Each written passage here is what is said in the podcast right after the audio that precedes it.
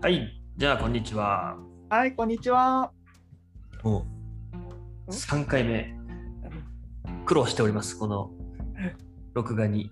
そうですね。はい、でやっとできましたが、えー、まあ、あのもう前置きは勝手に僕たち喋ったんで、えーはいグリーンチームのポッドキャスト始めて1ヶ月ぐらい経ちましたが、はい、えー皆さんありがとうございます。えー、神戸 MC の坂田です。東京 YMCA の池田です。はい。で、えー、と APAY というあのアジアパシフィックアライアンス・オブ・ YMCA の、えー気候変動のチームに入っている我々が、えーまあ、そこでの話とか日本での取り組みっていうのを、えーお伝えするために撮ってるうポッドキャストになります。うんで今も、あのー収録してるものがいくつかあってでこれからゲストの方も呼んで呼んだ回もあって、えー順次公開していくんですが、あのー今日のこの話はその間に割り込むような形で、えーいくつか3月にイベントがあるのとあのリスナーから手紙をいただいているので、えーそれについてちょっと取り上げて、えーお伝えしたいなというふうに思います。はい、はい、じゃあ池田さん早速ちょっと、ねうん、行きましょはい。では、YMCA 初トーク番組配信おめでとうございます。う。はい、ありがとうございます。はい、1回目の配信で APAY の会議の共通言語である英語で苦労していると言っていましたが、すごくよくわかります。日本人にとって国際会議での英語のハードルは高いですよね。チャットの話も出ましたが、どんな工夫をしているのですか？池田さんはアメリカで仕事をされていましたが、それでもアジア英語は違いますか？という、まずは質問です。まあ、なんかやっと打ち打ち解けてきた感じですよね。そう 最近ね、1年経って。そうそうですね、発言できるようになりましたね。やっぱり関係性も大事ですよね。そうですね、関係性とあとは、あのーあれですよね、やっぱりクオリア問題というか、その英語の言語ももちろん、あのー大変なんですけど、その背景で、みんながどんな背景で話をしてるのかなっていうのが、最初は全く分かんなかったんで、えー同じ英語の単語を聞いても、あのそれはどういう文脈で言ってるのかな。うん。で最近それがなんとなくあ気候変動であのチームで話をしてるとこういう文脈で言ってるんだろうなっていうのが、えー分かってきたのでそういう意味ではあの理解しやすくなってますよね。そうですね。本当ね、あとはまあなんかいろいろ記録を読んだりして、なんかこう使ってる単語とかが分かってくると、なんとなく、うですうん、キャッチアはいップできなりましたね。だからではななかなうかん日本から参加が少なかったりするので,、えーうん。でそれ英語っていうのは一つ大きなハードルになってると思うんですけどあのそれはあんまり皆さん気にせずにそうね。それよりもそのどんな文脈で話してるのかっていう、うんうん。えー同じ文脈を共有すればあの、うん。かなり分かるようになるんで。うんうん、確かに。でこれあの脳科学者の茂木さんがおっしゃってましたけどうん。あの非ネイティブっていうか、えー第二外国語として英語を話す人の方が圧倒的に多いじゃないですか。世界中、うん。そうあの共通語になってるんで。うん。だからそういう意味ではそういう意味で英語を使う、うん。うんうんうん、でやっぱ英語じゃないと取れない情報っていうのが今多いので、まあ、確かに。そういうふうにそこは割り切って。うんうん。そうですよ僕ね。も、うん、この1年英語の勉強というよりは気候変動とは何かっていううんことの方がたくさん勉強したし、いやー、いいポイント。うんだ本とか読んでたらやっぱりそのうん和製英語っていうかあのうん英語からそのままカタカナになってることも多いので、うんそうするとこう日本で使われてる意味意味と、えー本来英語で使われてる意味っていうのが違うものもあるし、確かに。なるまあ、ほど。そういうのの積み重ねですよね。ですね。はい、続いていきますけど、2回目配信は環境問題についてとのことですが、脱炭素やエコロジカルフットプリントを具体的な数値で出していき、削減につなげるということが APAY の目指す気候変動への取り組みの主な活動のように聞こえましたが、なかなかハードルが高いなという印象です。うん、うん、確かに。そうですね。環境への有効な取り組み方つまり施設やシステムをより環境に負荷のかからないものにしたり組織的な取り組みの方が個人個人の日常的な取り組みから始めるよりも有効だと思いますか？あるいは個人の取り組みをより有効なものにすると思いますか？去年の7月からスーパーなどのレジ袋が有料化されましたが、どんな効果が出ているんだろうと、身近な環境問題の疑問がたくさん湧いています。なるほど。という、うん、システムか、個はい、これはか。なり本質うん。本質的な質問ですけどね。ですね。本当に。で。ちょうど前回の API の会議が、これ、まあ、うん。うん次回のその、あの、グリーンアンバサダートレーニングのの内容についての話だったんで、で、これ、その会議終わった後、池田さんともちょっと話しましたけど、うん。まあ、その組織でどうしていくかっていうのは、ぜひ、ぜひ、あの、横浜 YMCA の佐竹総主事をゲストで迎えてる会が、これから公開されるので、そこで話してるので、うん。あの、それ聞いていただきたいなと思うんですけど、はい。えー個人個人の日常的な取り組みうん。から始めるっていうところで、えーうん。この間池田さんと話をしてたのは、うん。とはいうものの日本人の個人個人のあの、普段の行動まあうん。主に消費行動ですけどこれうん。レジ袋も含めてどういう消費行動を我々がしてるかっていうことと、えーアジア各国の消費行動ってその必ずしも、えー一緒に考えれないじゃないですか。そうですね。うん、確かに。うんで今我々も調べてるんですけど例えばうん GDP と、えー CO2 排出量うん。グラフにしたものもあの、はいサイトをちょっと調べたらね出てきたんですけど、だから日本っていう国で例えば1ドル、うん。まあ、使った時に出るその CO2 の排出量うん。っていうのと、他の国で1ドル使った時のってそれ当然違うじゃないですうか。ん。で人口が多かったりその産業が、えー CO2 排出が多かったりっていう、だからこれはなんていうか一概には全然言えなくて、そうですよね。言えない。うん、言えないんですよ。うん。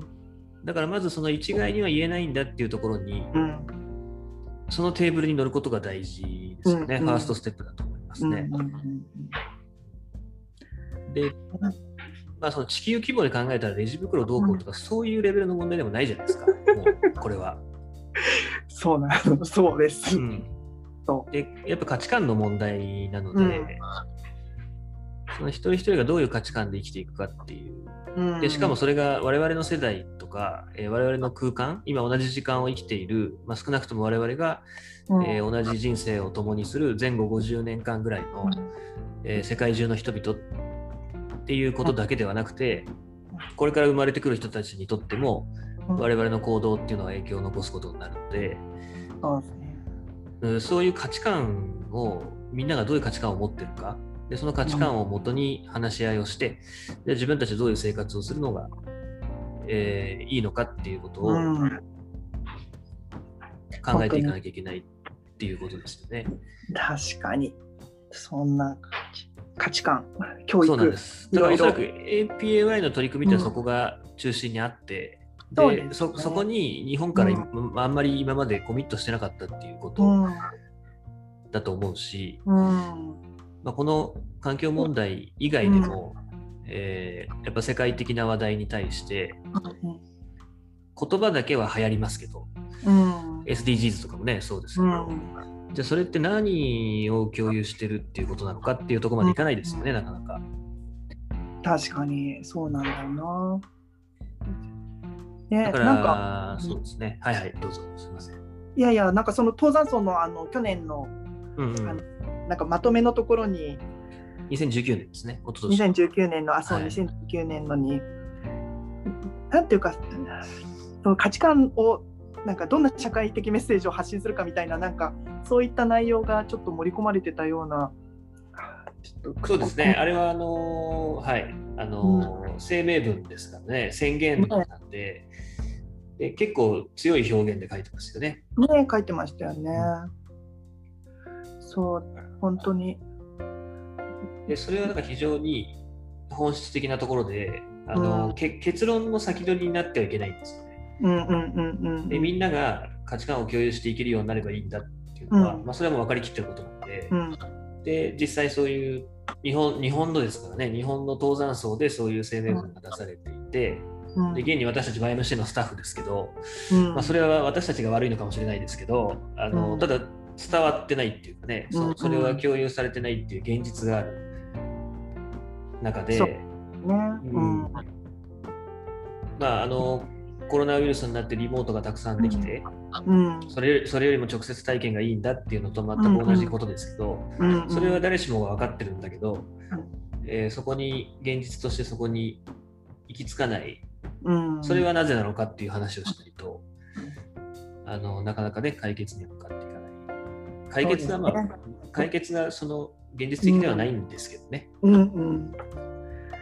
本当にまだまだね、やることがい。やることがいっぱい。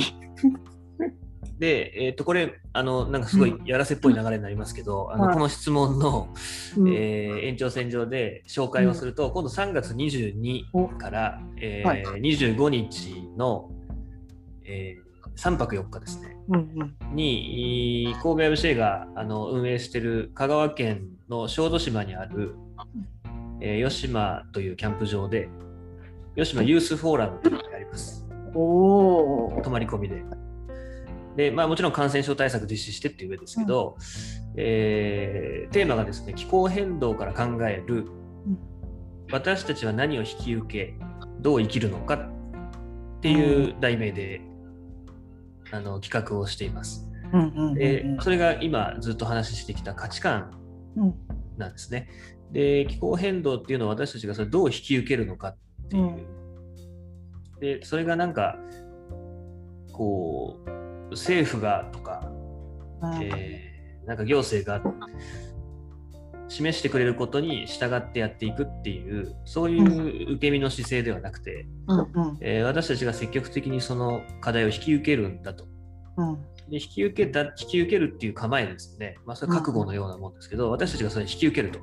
うんで、必ず次の世代に、えー渡していくっていう、そういう姿勢に立ちたいなと思うんですよね。うんなので、まあ、ちょっと題名どうしようかなって考えたんですけど、最近そういうふうに考えると題名がだんだん長くなるんですけど、いろんな題名が。ただやっぱ題名に、うん。うん、気候変動フォーラムとかにしてしまうと、うんなんかちょっとこうファッションで終わってしまうううんようんなうんうん感じがあるので、まあ、ユユースのフォーラムですと。うん。で、ユースじゃなくてもまあ別に来てもらったらいいんですけど、主にユースに積極的に参加してほしいと。うんうん。で、えー扱うた内容としては気候変動なんだけど、うん。えーどんなことをする3泊4日かっていうとそれを引き受けて考えると、まあ、だから価値観の話をしようっていうことうんうん。なんですね。でまああの会議室とか、えーそういうとこでそういう話をするよりももうキャンプ場に実際行ってですね、うん。でまあ、キャンプ場といってもその生活する場所はあるので、うんえーそこに寝泊まりしながらやるということになるんですけど、でゲスト、うん。うん。あのゲストに宮台真司さんうん。をお願いしてます。社会学者の方ですね。すごい。で、本当に何でも、何でも知ってるんですよ。ほほとんど。あの、社会学に限らずなんですけど。だから、まあ、ユースの直接の疑問にいろいろ答えてくれるんじゃないかなと思います。いやすごいすごいうん距離感であ会って話せるって素晴らしいそうですね。生生宮台ですからね。ねで宮台さんにお願いしてるのはあの、やっぱりその私たちは何どう引き受何を引き受けたらいいんだろうかっていうことなんですよね。でいろんなあの宮台さんの著作とか、えーあのまあ、記事とかで、えー気候変動を直接言ってるっていうのはそんなに多くはないんですけど、うん。あのただ今のこのグローバル化とかですね、えー資本主義のその状態うん。とかっていうことを通してやっぱりその生きる上での価値観が大事なんだっていうことをずっと一貫して、えーメッセージで発信しておられるのでうんだから、まあ、私も少し勉強しましたけどあの、本当にこう今の世界というか社会が回っていくためにいろんなものを犠牲にしてきてるっていうことがあるので、単純にその気候変動のことだけ考えるっていうよりは世界がどういうふうになってて今こういう、うん。えーね、例えば構造的貧困っていうことが起こっていたり、うん。うん。でそれとあの同時に気候変動、まあ、環境への負荷ですよね。が起こっていたり、でも一方で民主制っていうのがいろんなところで危機に瀕していたりとかですね、えーまあ、そもそも今世界はどうなってるのかっていうことを、考えながら気候変動っていう、まあ、気候変動をこう切り口にそういう私たちがどうやって生きていくべきなのかっていうのを考えようと、まあ、一つはそういう狙いなんですね。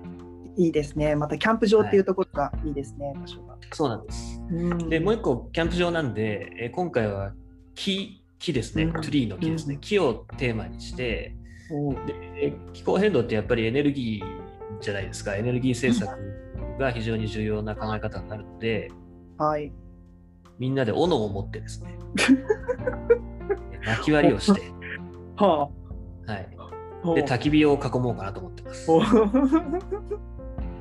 でっていうのは、まあ、あの実際来てぜぜひ体験してほしいなと思うんですけど、うんうんうん、池田さんも焚き火したことありますよね。はいあります。でめちゃくちゃ寒い時に焚き火すると、うんうん、火の周りはあったかいんだけど外寒いじゃないですか。うん、そうですね、で例えばそこに周りに丸太を自分の周りですね、うんえー、火と丸太の間に自分たちがいるような感じですよね。丸太でサークルを作って火を囲むと、熱って反射するので、へあの外に逃げていかないんですよ。へだから今度な中がちょっと暖かくなってくるじゃないですか。へでそれだけだと今度上に抜けるんで、じゃあ上にタープでも張って、でタープとタープの間開けて煙だけ抜けるようにしようっていうふうにすると、すごい暖かかったりするんですよ。すごい。そういうのをぜひ体験してほしいなと思ってて、だから何にもしないで薪ばっかバンバン燃やしてると、それたくさん燃やさないといけないんで、あの効率って意味では悪いですよね。で熱効率を上げればあのちょっとのエネルギーで暖を取れたり知らなかった。でそういう経験があれば家の中で寒かった時に、あ熱って伝導するんだなとか、っていうのがなんとなくこうあれば、うん、じゃあ雪国みたいに20万度にしようかとかね、うん、あのスウェーデンハウスが日本でも建てられてますけど、うん、基本こう二重構造にして空気の層を作って熱効率を上げようとかですね。なるほどね。後ろに薪を置かずとも丸太を置かずとも。そうなんです、そうなんです。だからちょっとそのへあの壁が2枚あるだけで全然違うんですよ。へ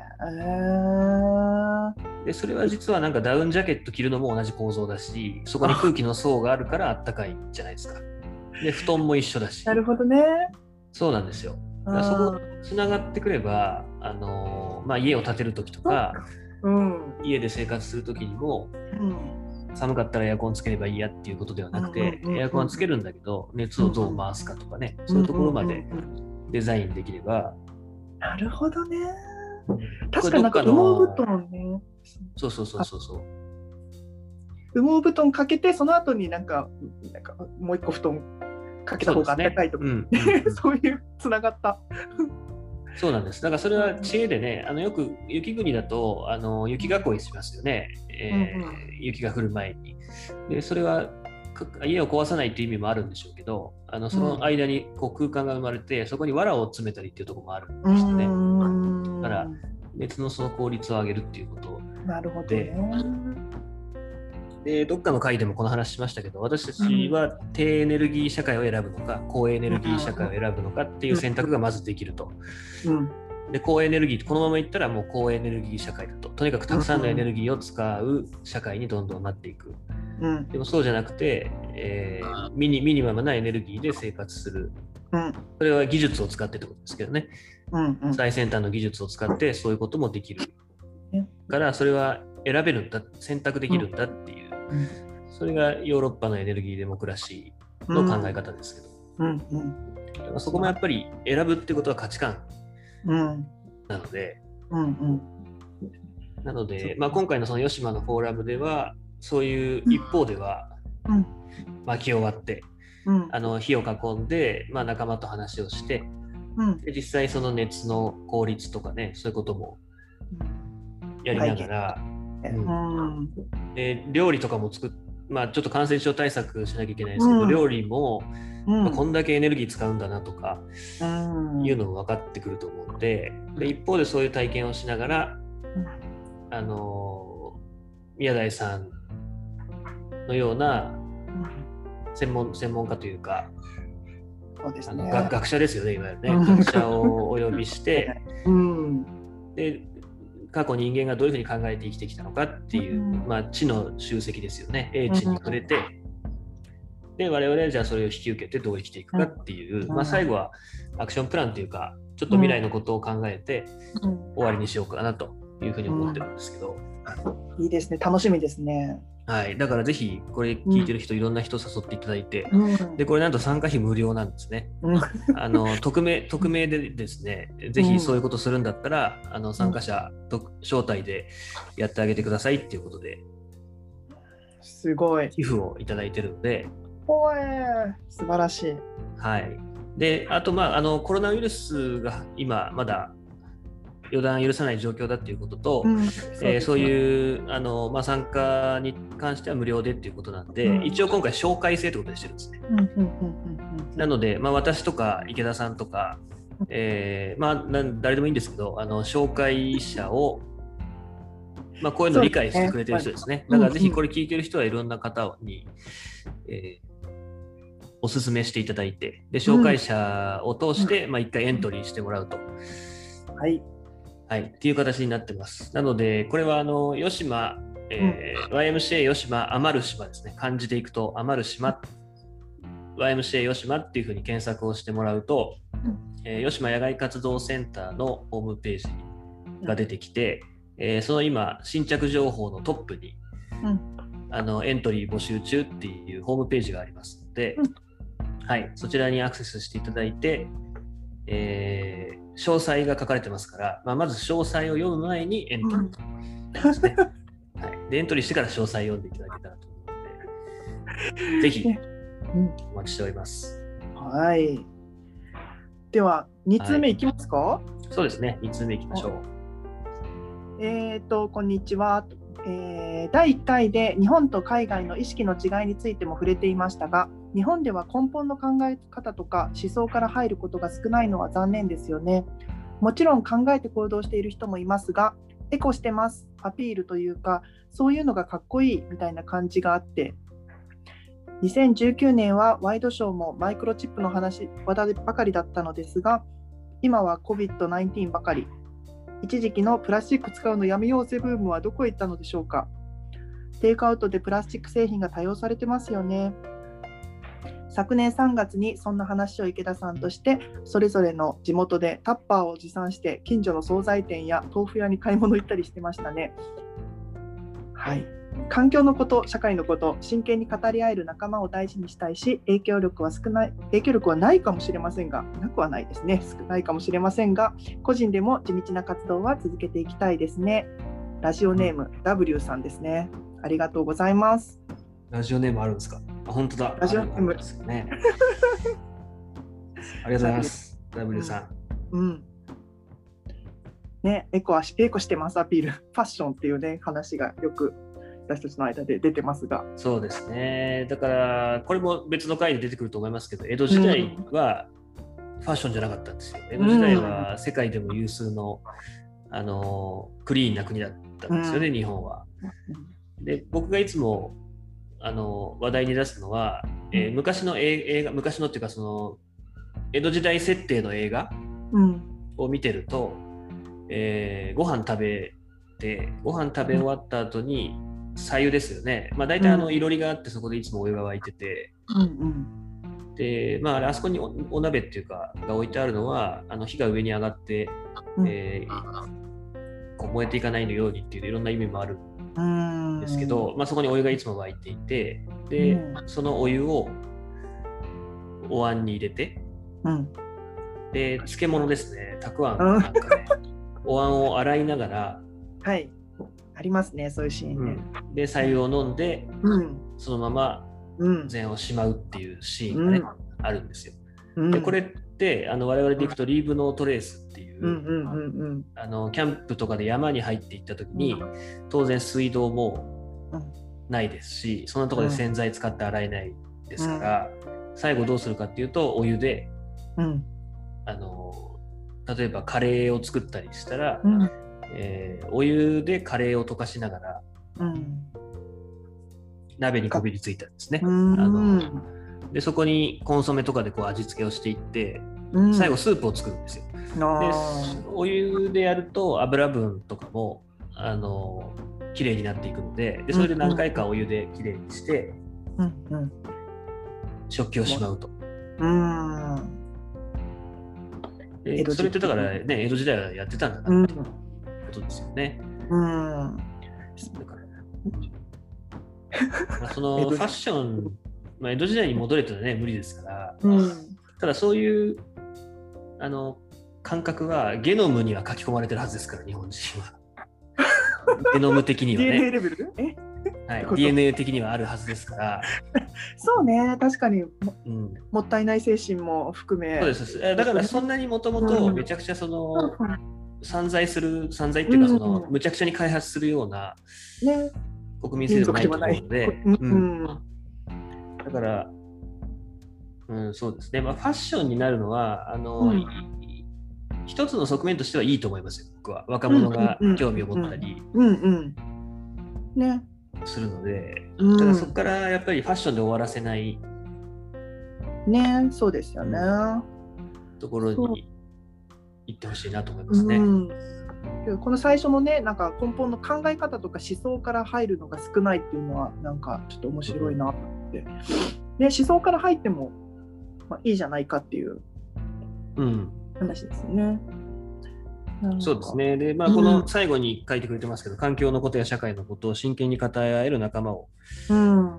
大事にしたい。まあ、そこが一番だと思いますね。うん。そうなんですね仲間が困るんだったら考えますからね。うん。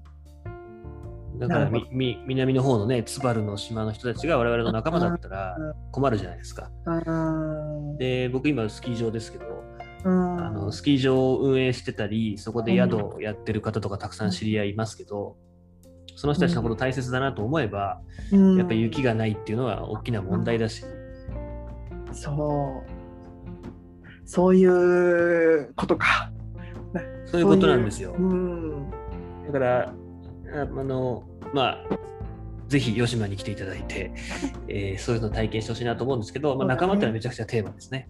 うんうんうんうんうんでそれが生まれてくる、その子々孫々の,、うん。あのところまでを仲間と我々が思うんだったら、うん。やっぱり下手なことできないですし、うん。やっぱちゃんと自分たちが生活をして、次の、の世代に渡していく。っうん。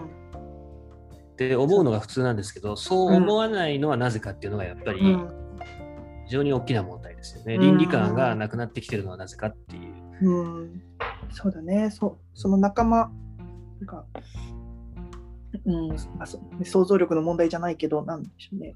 な仲間。そう。今思ってるなんか最初本当にこう目に見える本当の仲間友達っていうレベルでちょっと考えてたけどまあつばそうね津軽諸島のと仲間とかとかまでは今はちょっと考えてなかったけどそうそういうことかと思って。うん。まあ、今のだから世界のその SDGs とか、あのそれはやっぱりその空間的な話ですよね。うんうん。あの地球の反対側では苦しんでる人がいるんだぞってういう。ん。だから sustainable な development をしなさいっていう、持続可能な開発にしなきゃいけませんよっていう。ことですよね。で、それはもちろん未来の人たちってこともあるんですけど、そうですね。なるほどね。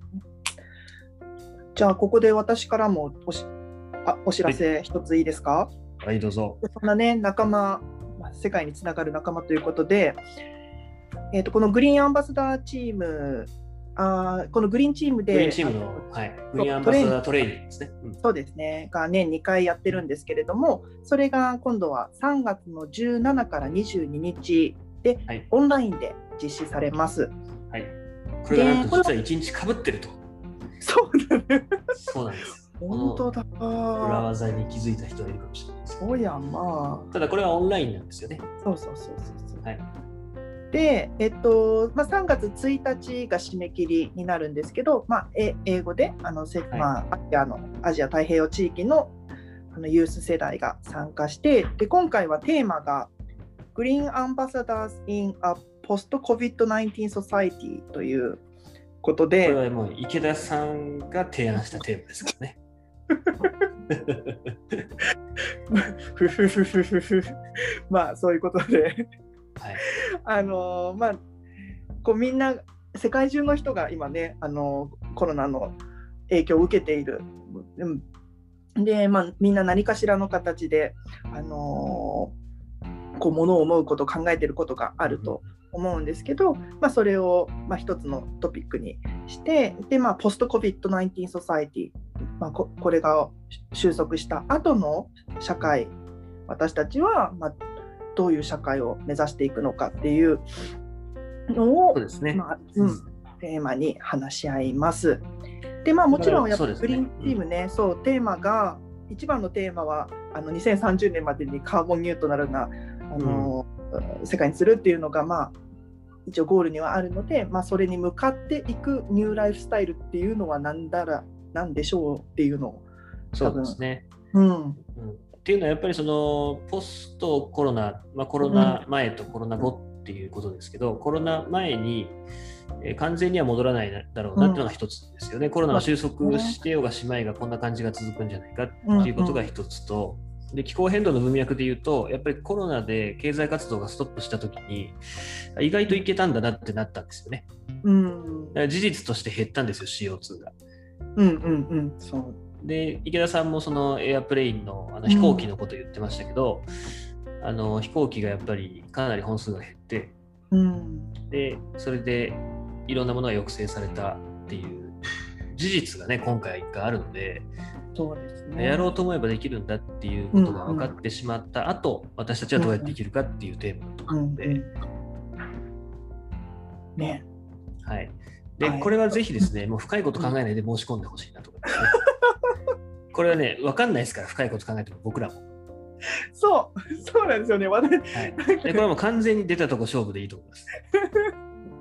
そうそうそう、本当。なんかすごい意見求められるとかね、そういう心配とかなくて大丈夫、はい、なんかちょっと聞かれるかもしれないですけど、うん、まあ、でもお互いよく分かってないから、そうそうそうそう、あの分かる範囲で答えたらいいと思いますし、うん、まあ、僕とか池田さんも多分出てるから、うん、あのーまあ、同時通訳みたいなのは多分しないと思いますけど、うん、グループディスカッションがね、おそらく主ですよね、これね。そうですね、きっとね。うん、だから、あの連日、一日中じゃないんですけど、1日3時間ぐらいだったかな、まあ、それもちょっと長いんじゃないかってこの間話してたんで、ちょっと短くなるかもしれないんですけど、うん、もうちょっと短くなるでしょうね。うん、だから、まあ、ゲストの方とかも呼んで、インプットをして、ディスカッションして、インプットしてディスカッションしてっていう、でそれをこう何日か続けて、で、えー、土日もグループでディスカッションしてくださいねっていう、これだから非公式ですけど、そうですね、うん、最後月曜日にアクションプラン発表しますっていう、そういう構成になってます。そうそう。でしかもなんかアクションプランが確かなんかレポートとかじゃなくてはなんかこうそうです。最後発表ムービーみたいな、ね。うん、うん、感じで発表するとかっていう。だからぜひ、うん、タイとかね、ミャンマー、今、ミャンマー大変だから、これ出てくるのか分かんないですけど。そうね。スリランカとかね、スリランカとかモンゴルとか。そうです、そうです。やっぱ若者ね、活発なんで、なんかすごいの作ってきますよね。そう。うん。ね、アジアの若者が何を、はい、発言してくるか。そうですね。だからまあ総じてやっぱ日本人はおとなしいっていう印象になるでしょうね、うん、ああいうとこ行くとそうですね、うん、だからおとなしくしてても全然問題ないんで逆に言うと、うん、うん、これはぜひまああの気候変動興味あるなっていう人と、うん、アジアの仲間たち仲間じゃなくてもいいんですけど、アジアの人たちとちょっと触れてみたいなっていう人は、ぜひ申し込んでほしいなと思います。そうですね、これもまた私たちに連絡か、それかこのそうですね、まあ、トークアットマーク神戸 YMCA、ORG でもいいですし、うんうん、日本 YMCA 同盟に問い合わせていただいてもいいですし、我々の SNS でも OK ですね。うん、はい、はい。お待ちしております。はい。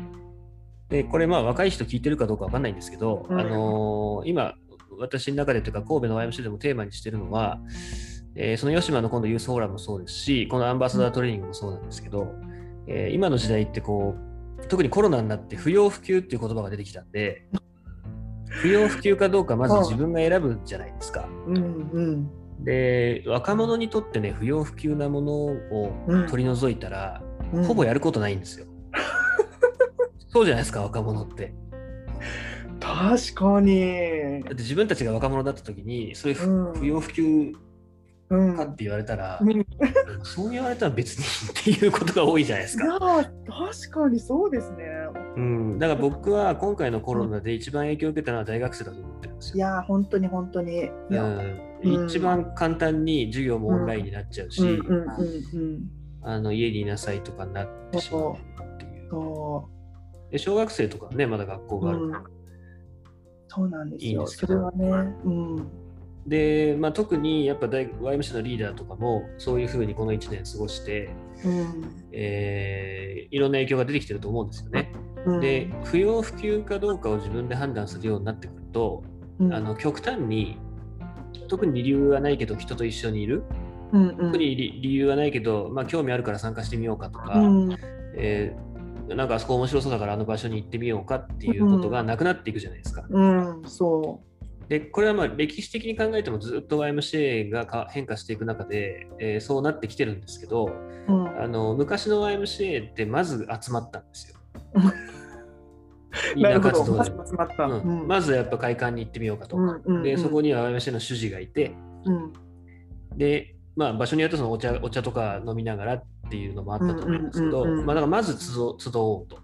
うん、うん、でそこから、えーじゃあ、あのーちょっとここで資金が必要だからバザーしようかとうん、か、うん、じゃあ夏はサマーキャンプ行こうか、うん、えークリスマスになったらクリスマス会しようかっていうことで、うんうん。まず共にいるっていうことがあって、うん、でそこからいろんなことが生まれててきてた。うん、うん、でそれが不要不急っていうふうになっちゃうと、あのー例えばじゃあキャンプに行こうとか、えー気候変動のことを話しようとかそういうふうに選んでいくことになるじゃないですか。うん、うん、なるほど。うん、でその方向性ってめちゃくちゃチャンスが少なくなると思うんですよ。うん、うん、うん、うん。で誤配誤配が生まれないんですよ誤配が。誤配って誤って配達されるっていう誤配ですけど。であのうんーうん、東博樹さんっていう人が言ってるんですけどね、はいはいその郵便っていうのはやっぱ誤配があったと。うん。なんか間違えて届いたとか、うん、あと遅配ですよね、遅れて届くとか。でそこになんか隙間があって、うんでそこで新たな出会いがあったり、新たな発見があったり、えうん、ー何かが自分の方にやってきたりっていう気づきがあるんですけど。それが不要不急とかなって、自分がい行かなきゃいけないと思うだものにだけしか行かないっていうふうになってくると、その隙間がどんどんなくなっていくんですよね。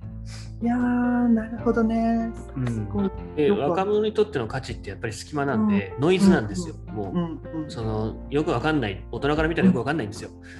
でそういうものの中に包摂されていることでいろんな出会いであったり気づきっていうのを得てたものが、えーこのコロナで余計減ってしまったので、うんだからそのキャンプでも何でもそうなんですけどまずやっぱり来て集ってほしいと。でその集う中から発見するものもあるから、あうんまず集いませんかっていうことを今僕はわざとそういうふうにそれを強く言うようにしてます。なるほどね。うんもうノリだと、それはノリでいいんだと。はいはい。うんうん。で、集まろうって、ノリで集まろうよ。うんうんでそこから見えてくることもあるからっていう、うんうんそうまあ、そっちの方向性をこううんたくさん示してあげないと、うん。あのただでさえ社会は不要不急の外出をやめろっていうふうに要求してくるので、確かに言ってる意味すごいよくわかります。うん。なだからぜひ今回のね、この僕らの話とか、うん。あの吉島のユースフォーラムとかアンバサダートレーニングもなんかちょっと自分の中で引っかかる、いいなとか、あなんとなくそう言ってること分かるよっていう。うん。動機としてはそれぐらいで全然 OK うんなんで、うんうんうん。その、まあ、その程度のっていうふうに思うかもしれないですけど、その程度の動機で全然いいので、うん。申し込んでほしいなと思うんですよね。で、一回そこに行ってみて、うん。えーまあ、本当にくだらなかったら、もうその扉は閉めたらいいので、一回やっぱね、聖書にも書いてありますけど、扉は叩いて開けなきゃダメだと。うん。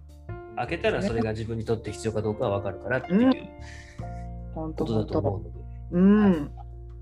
ということで、ぜひたくさんの方の、まあ、参加とかね、えーうんアクションをこう待ってるということです、願いとしてね。本当。ですね本当はい。うん。素晴らしい。はい。ということで、あえー、と今日は、うん。あの特別会でお伝えしましたが、えー、と最後もう一回ご案内をすると、うん。えー APAY、アジアパシフィック、えーアアライアンスオブ・ YMCA ですね、アジア環太平洋 YMCA のグリーンアンバサダートレーニング、はい。まあ、気候変動について、えー理解を深めるトレーニングです。オンライントレーニングがあります。で、それが、えー池田さん、いつからでしたっけ？3月17から22です。はい。で、こちらの申し込みが3月1日まで。はい。はい。で、すこれは各 YMCA に問い合わせていただければ分かると思います。で、えー3月22日から25日の、えー吉野ユースフォーラムうんは、えー社会学者の宮台真司さんをお招きして、え3泊4日でキャンプをしながら気候変動について考える、うんえーどう引き受け、どう生きていくのかっていう価値観について考えるうーキャンプがありますので、えーそちらにもぜひ参加してください。そちらは、えー、と神戸 IMCA 吉島、漢字で余る島でホームページが出てきますので、えーそこでチェックできると思います。はい。はい。では、あのぜひまた、えートークアット神戸 IMCA ORG のリスナーからの手紙をお待ちしておりますので、ですねえーこうやって、うん取り上げてで、こういうポッドキャストでもこうやって議論がこううん。積み重なっていくっていうことができると思うので、うんうん。はい、ぜひたくさんコメントを寄せていただきたいなというふうに思います。そうです、ね。で引き続き。うん。うん、シリーズものの、あのーやつがこれから上がっていきますので、それも合わせて聞いてください。はい。はい。